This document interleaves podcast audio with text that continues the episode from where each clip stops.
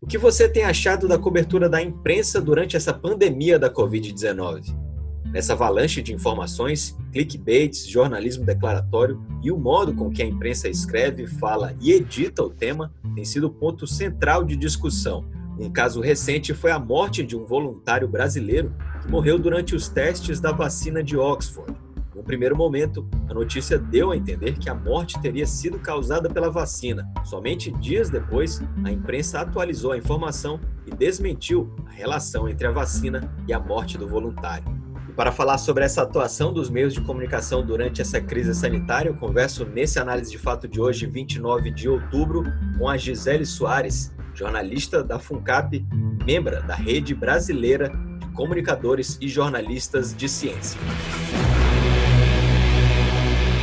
Então, Gisele, a gente já começa aqui essa edição do Análise de Fato, querendo te perguntar é, como é que você avalia essa cobertura, esse papel da imprensa agora durante a pandemia da Covid-19, principalmente notando esse, usando de exemplo, na verdade, esse caso da vacina de Oxford, né, que foi muito repercutido na, nas manchetes, o caso do voluntário que supostamente havia tomado a vacina e morreu, né? Isso causou um alvoroço tremendo nos comentários. Eu queria que você avaliasse é, como é que a imprensa tem sido no geral e principalmente nesse caso.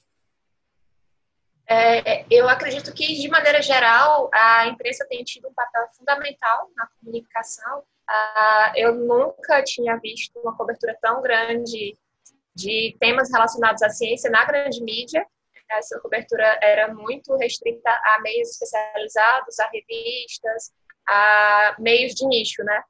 É, por exemplo, a gente tem a ciência hoje, a... tem outras revistas também, como a Ciência e Cultura, que é uma revista da SBPC, já, já antiga, bem conhecida.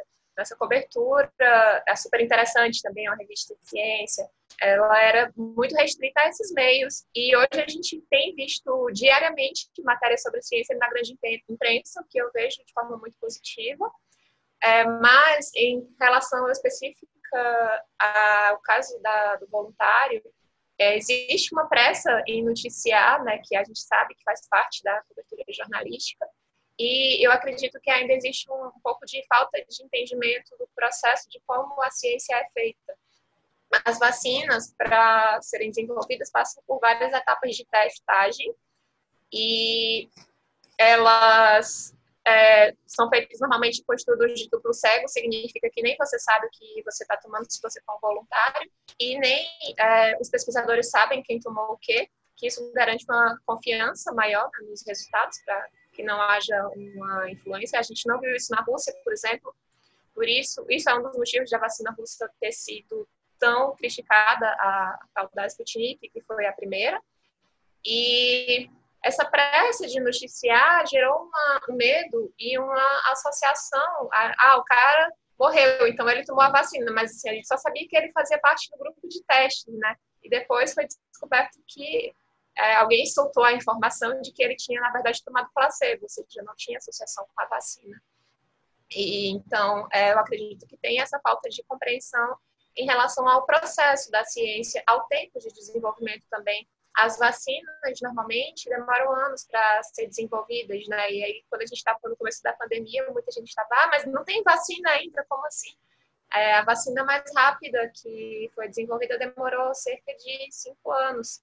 E hoje está se correndo para fazer algo em torno de pouco mais de um ano, e com a, toda a segurança necessária dos testes clínicos, todas as etapas de teste, um grande número de voluntários, o mundo todo se mobilizando para isso, mas é óbvio que a, a, população não entende o tempo da ciência, porque a grande mídia tem um papel nisso, de não ter comunicado durante muito tempo as faltas de ciência, né? Inclusive, a gente viu é, em grandes meios, como jornais do Estadão, por exemplo, é, que tinham cadernos de ciência tradicionais sendo cada vez mais é, minguados, né? jornalistas que já trabalham com ciência é, sofrendo com passaralhos e tendo que buscar outras alternativas ou virando freelancers em outras, outras iniciativas, porque a, os campos especializados estavam cada vez mais restritos, a cobertura de ciência era cada vez mais deixada de lado. Você acha que tem, tem o jornalismo agora em crise, né? É, cada vez menos pessoas acessando esse tipo de conteúdo e não só por conta da vontade própria do leitor, mas por conta de paywalls. E aí você vê um caso desse do desse voluntário, dessa manchete, é, a, a, estratégia de utilizar o famoso clickbait, né? Para quem não conhece, é uma estratégia aí que a gente tem a gente tem visto demais na internet, que é usar ali um trechinho é, muito polêmico da reportagem ou da fala de alguém, o jornalismo declaratório, que a gente também tem passado por isso, que quero falar com você já já, é, usar os clickbaits para atrair a atenção desse leitor e, e, às vezes o leitor não, acaba não lendo a notícia inteira, pega só o trecho da manchete, compartilha, encaminha e aí acaba tendo um entendimento errado, né? Qual é o papel do jornalismo aí também no, no uso da estratégia desses clickbaits? É, então, o papel, papel, deveria ser a ética, né? Em primeiro lugar, com a transmissão de, de, de, informação, que é a principal missão do jornalismo, a transmissão de informação. Quando você coloca um título tendencioso, já pensando na, na audiência, você está falhando um pouquinho, na, na verdade, bastante né, na questão ética. Assim, você está é, induzindo o leitor a ter uma interpretação, e sim, a gente sabe que é, muitas pessoas fazem o que você comentou mesmo, de só clicar e aí veem o título, às vezes nem leem o título direito e já compartilham a informação.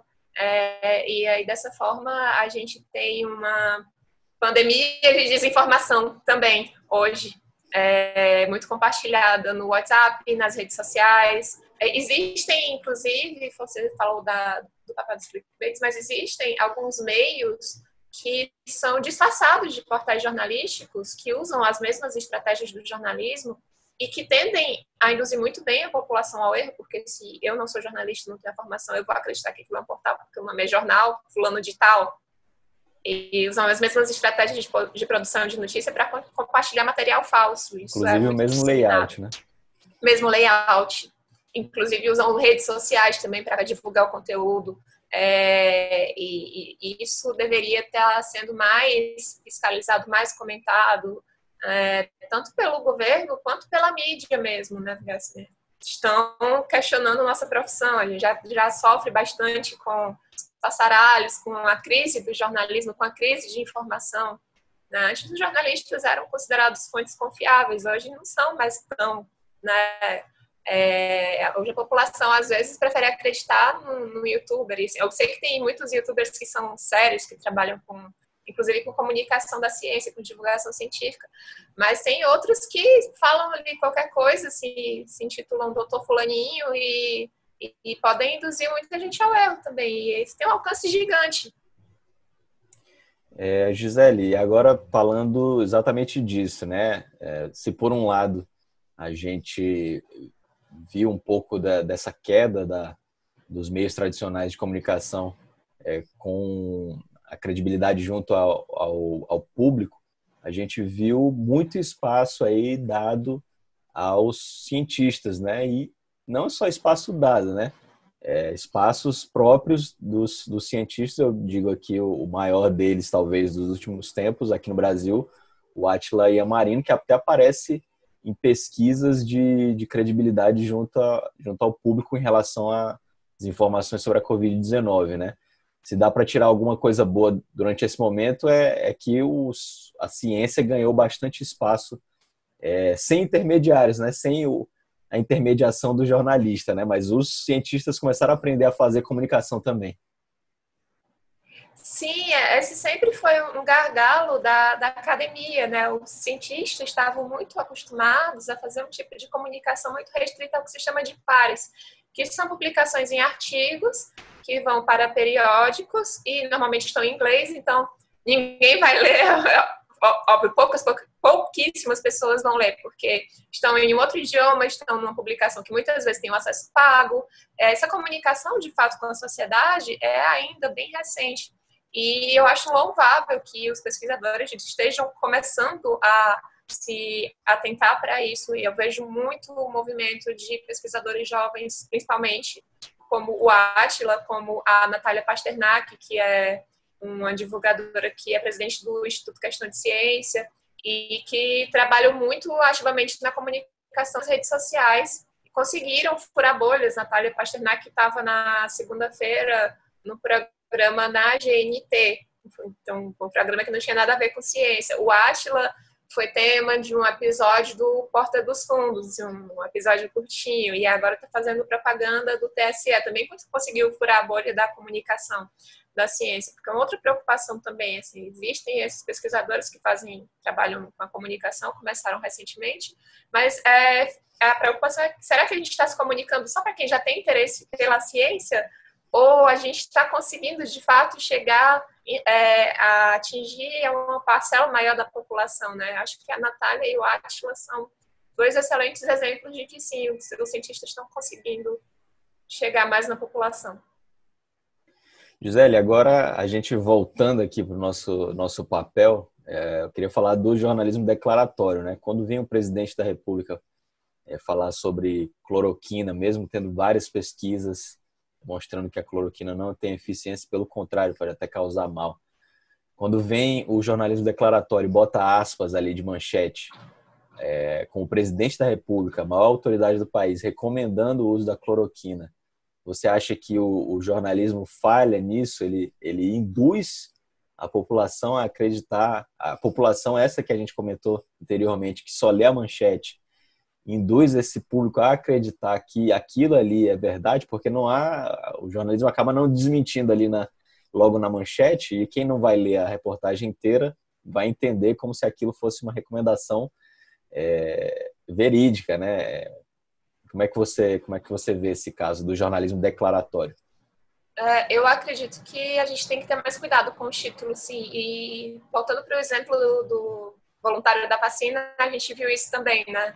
Foi justamente o que aconteceu. No, as pessoas pegaram o título e tomaram já por uma outra associação. Ah, o cara morreu porque tomou vacina e eu não vou tomar isso. Então acontece a mesma coisa no, não, eu estou falando do caso da vacina, mas a gente está falando agora da declaração, das declarações do presidente. Mas as duas coisas estão mais ou menos associadas nos títulos das matérias jornalísticas. É, no caso de jornalismo declaratório com discurso de autoridade, é, a gente tem que entender primeiro que a ciência se baseia em evidências. Então, se é, foi mostrado já que a cloroquina não funciona, é porque existem evidências que, baseadas em análises feitas em laboratório, em testes, é, com o paciente de que realmente aquilo não funcionou para tratar Covid. Sim, funciona em outros casos, porque não é um medicamento usado para malária. Mas é quando você pega a maior autoridade do país, que é o presidente, e ele dá esse tipo de declaração, com certeza vai induzir as pessoas a acreditarem nele, né? Porque, de novo, as pessoas não entendem como é o processo é, da ciência, né? Que existe é, toda uma fase de estudos, de laboratório, de testes clínicos, para que se chegue nesse resultado. Não é o eu acho. E é, eu vejo muito disso também. De, ah, você não pode dizer que não funciona porque o meu tio tomou, mas talvez se seu tio tivesse tomado chazinho de capim santo, ele também tivesse tido é, uma melhora, porque não existe essa associação. A associação que a gente sabe é a contrária, não funciona para tratar. É, você acha que, que houve nesses últimos tempos uma sobrecarga de informações é, da imprensa em relação à Covid-19. Claro que é uma, né, uma pandemia que a gente nunca viu antes aqui na nossa nossos tempos, mas é, você acha que as pessoas ficaram um pouco cansadas e talvez por isso elas pegam só pedacinhos das informações em vez de lerem reportagens completas, artigos? É, o público cansou um pouco dessas, dessas informações mais pesadas sobre a doença? Eu não acredito que o público tenha cansado das informações. Eu acho que as pessoas cansaram da incerteza, né? Assim, aqui no, no Brasil a gente não teve uma medida centralizadora que fosse orientar toda a população, ficou tudo sob responsabilidade dos estados, cada estado fazia da forma com que achava melhor. E isso também gera desinformação da população, né? Quando você vai ver, por exemplo, no jornalismo, uma declaração do presidente, depois você vai ver uma declaração do governador do estado, elas não conciliam. E, e aí eu vou acreditar em quem? E depois tem o lado da ciência também, que é baseado nas evidências, mas as pessoas não entendem a, a diferença ainda entre evidência e opinião. Os cientistas trabalham com base em evidências, não com opiniões. Então, essa é a principal diferença no caso do jornalismo declaratório. Eu peguei aqui uma, uma frase da professora Tatiana Ferraz, da Casper Libero, que ela falou assim: Uma informação pode salvar uma vida tanto quanto um medicamento. E aí a gente tem visto, além dessas declarações sobre cloroquina, por exemplo, do presidente, é uma politização da origem da doença, né? E aí tem esse discurso conspiracionista sobre a origem da doença, a vacina chinesa. E aí a gente tem pesquisas mostrando que o, o o povo brasileiro tem 78% de intenção de tomar a vacina, mas se essa vacina for chinesa, ela cai para quase 60%. É, qual é o problema da gente é, colocar as declarações, mais uma vez, jornalismo declaratório, sem já fazer essa, essa desmistificação da, da politização da vacina, né? Como explicar isso de forma sintética, né, para a população que a vacina, não só, não só a vacina chinesa, mas muitos desses insumos que a gente tem consumido aqui já são chineses, né? Como desmistificar isso? É muito. É uma pergunta muito complicada de responder, porque, primeiro, tudo que a gente tem em casa, tem alguma coisa, com certeza veio da China. O seu celular, o seu fone de ouvido, é, que a gente está usando o tempo todo agora, né? Nessa, nesse uso massivo de redes sociais que a gente está tendo na, na, pandemia, no home office e tudo.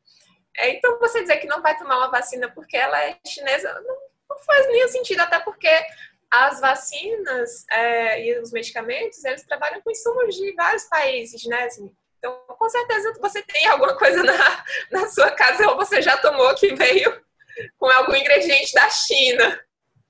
É... Você não acha que a, que a imprensa tem sido muito passiva nesse sentido, de não, de não confrontar isso abertamente, não botar.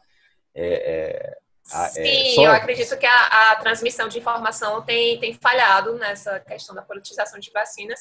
É, e é, é engraçado esse dado que você trouxe da, da população querer tomar vacina, a gente sabe que existe aqui, o Brasil já foi um grande exemplo de, de cobertura vacinal, a gente conseguiu erradicar a polio, a gente teve até 2016, o, a gente teve em 2016 o certificado de país livre do sarampo, e isso não existe mais porque a cobertura vacinal passou a cair. E Foi a pior, se eu não me engano, vê, em 2019, né? O número de casos aumentou bastante. E sarampo era uma doença que já não existia aqui no país. A gente tinha o certificado e está voltando porque a cobertura vacinal caiu. E quando você vê esse tipo de discussão, ah, não vou tomar vacina porque é da China, tem um outro problema também, que você está encarando a vacina como escolha individual, e não é. A vacina nunca foi uma escolha individual, a vacina é uma questão de saúde coletiva. Além disso, quando a gente tiver disponível uma vacina para a Covid, nem todo mundo vai ter acesso. Preciso que se entenda isso também. Que vão priorizar primeiro grupos de risco, talvez profissionais de saúde ou, ou idosos. A gente não tem certeza ainda de como é que, que isso vai ser feito mas não vai, né? Assim, não é, eu não quero tomar, eu nem sei se eu vou poder tomar nesse, nesse primeiro momento, né? Não é uma escolha, é, é saúde coletiva mesmo, as pessoas têm que voltar a entender e, e aceitar isso, assim. E funcionava muito bem quando a gente, por exemplo, era criança, existia a campanha do Zé Gotinha, todos os pais levavam, inclusive agora a gente está em campanha também de combate a pólio, da vacina, e todos os pais levavam o Zé Gotinha, era um personagem simpático e tudo, e começou-se a se questionar a cobertura vacinal com base em quê, né? A gente tem, sabe que elas passam por todas, todo esse processo de teste para ter uma segurança, para depois serem inoculadas na população. E é, é, é algo que a gente ainda vai discutir durante muito tempo, eu acredito, que não tem uma resposta pronta. A gente não consegue entender ainda o que está acontecendo, né? Ainda estamos digerindo, né? Gisele, agora já para a gente encerrar, nosso tempo já, já chegando no fim, queria que você falasse um pouco desse projeto aí que você faz parte agora, dentro da ONG SBPC, né, que é a Sociedade Brasileira para o Progresso, Progresso da Ciência, né? Fala um pouco de como isso pode ajudar é, todas essas questões que a gente discutiu aqui sobre essas falhas, né, que a imprensa vem cometendo aí durante essa cobertura. Tá, é, Existem pesquisas que mostram que a população brasileira, a última delas é do ano passado, de 2019, de percepção pública da ciência, mostram que a população brasileira confia sim na ciência. E assim, mais de 60% da população, na verdade, mais de 70% da população confia na ciência. E acredito que a ciência traz mais benefícios do que malefícios para a sociedade, mas a gente ainda tem esse gargalo na comunicação. O projeto da SBPC é um projeto de que a Sociedade Brasileira para o Progresso da Ciência não é exatamente uma ONG, é uma sociedade. É, existe desde a década de 40, é uma das primeiras sociedades científicas do, do Brasil e trabalha muito com a popularização da ciência. Consiste em divulgação científica por meio de áudios. Então, a ideia foi a criação de um repositório com áudios de, sobre ciência e a gente hoje tem iniciativas do Brasil todo participando. É, nesse momento são 28. O projeto começou em 28 iniciativas, são vários áudios, temos bem mais. Cada iniciativa tem pelo menos 5, 6, 10 áudios. Tem áudio sobre vacina, sobre é, desinformação, sobre energia nuclear. Temos que, sim, a população se interessa por ciência e está tudo lá. E eu acho Seria um link sacada. direto entre, entre, o, entre o público e, as, e os cientistas. Sim. E rádios universitárias também, que já trabalham com produção de, de informações sobre ciência, né, porque estão dentro de universidades, é, também mandaram materiais. É, eu acho uma grande sacada porque o áudio também é uma forma de propagação de desinformação, principalmente no WhatsApp. A gente viu, no caso da pandemia, aquele áudio é, no primeiro semestre atribuído ao então ministro Mandetta, né, é, e que ele mesmo desmentiu depois. Então, a gente, a ideia da SPPC é fazer um movimento contrário. Esses áudios estão disponíveis para download e para compartilhamento livre. Você pode baixar o áudio e compartilhar é, por WhatsApp também. Então, a ideia é exatamente essa, reunir e distribuir materiais relacionados à ciência, com foco é, também nas rádios comunitárias, que são grande fonte de informação em comunidades que ainda não têm muito acesso à, à mídia, e existem, né, comunidades mais afastadas. Na região norte tem, tem bastante, assim, porque é uma região que tem, tem ainda alguma falha de sinalização, né? Então, às vezes tem uma rádio poste, não tem uma emissora de TV, não tem uma é, uma rádio com uma frequência maior, mas tem uma rádio poste que tem uma inserção legal naquela comunidade. Então, o projeto também é focado para essas comunidades. É, os países ainda engatinham aí é, para criar uma legislação que coíba mais, de forma mais eficiente, a divulgação, né, o compartilhamento de fake news.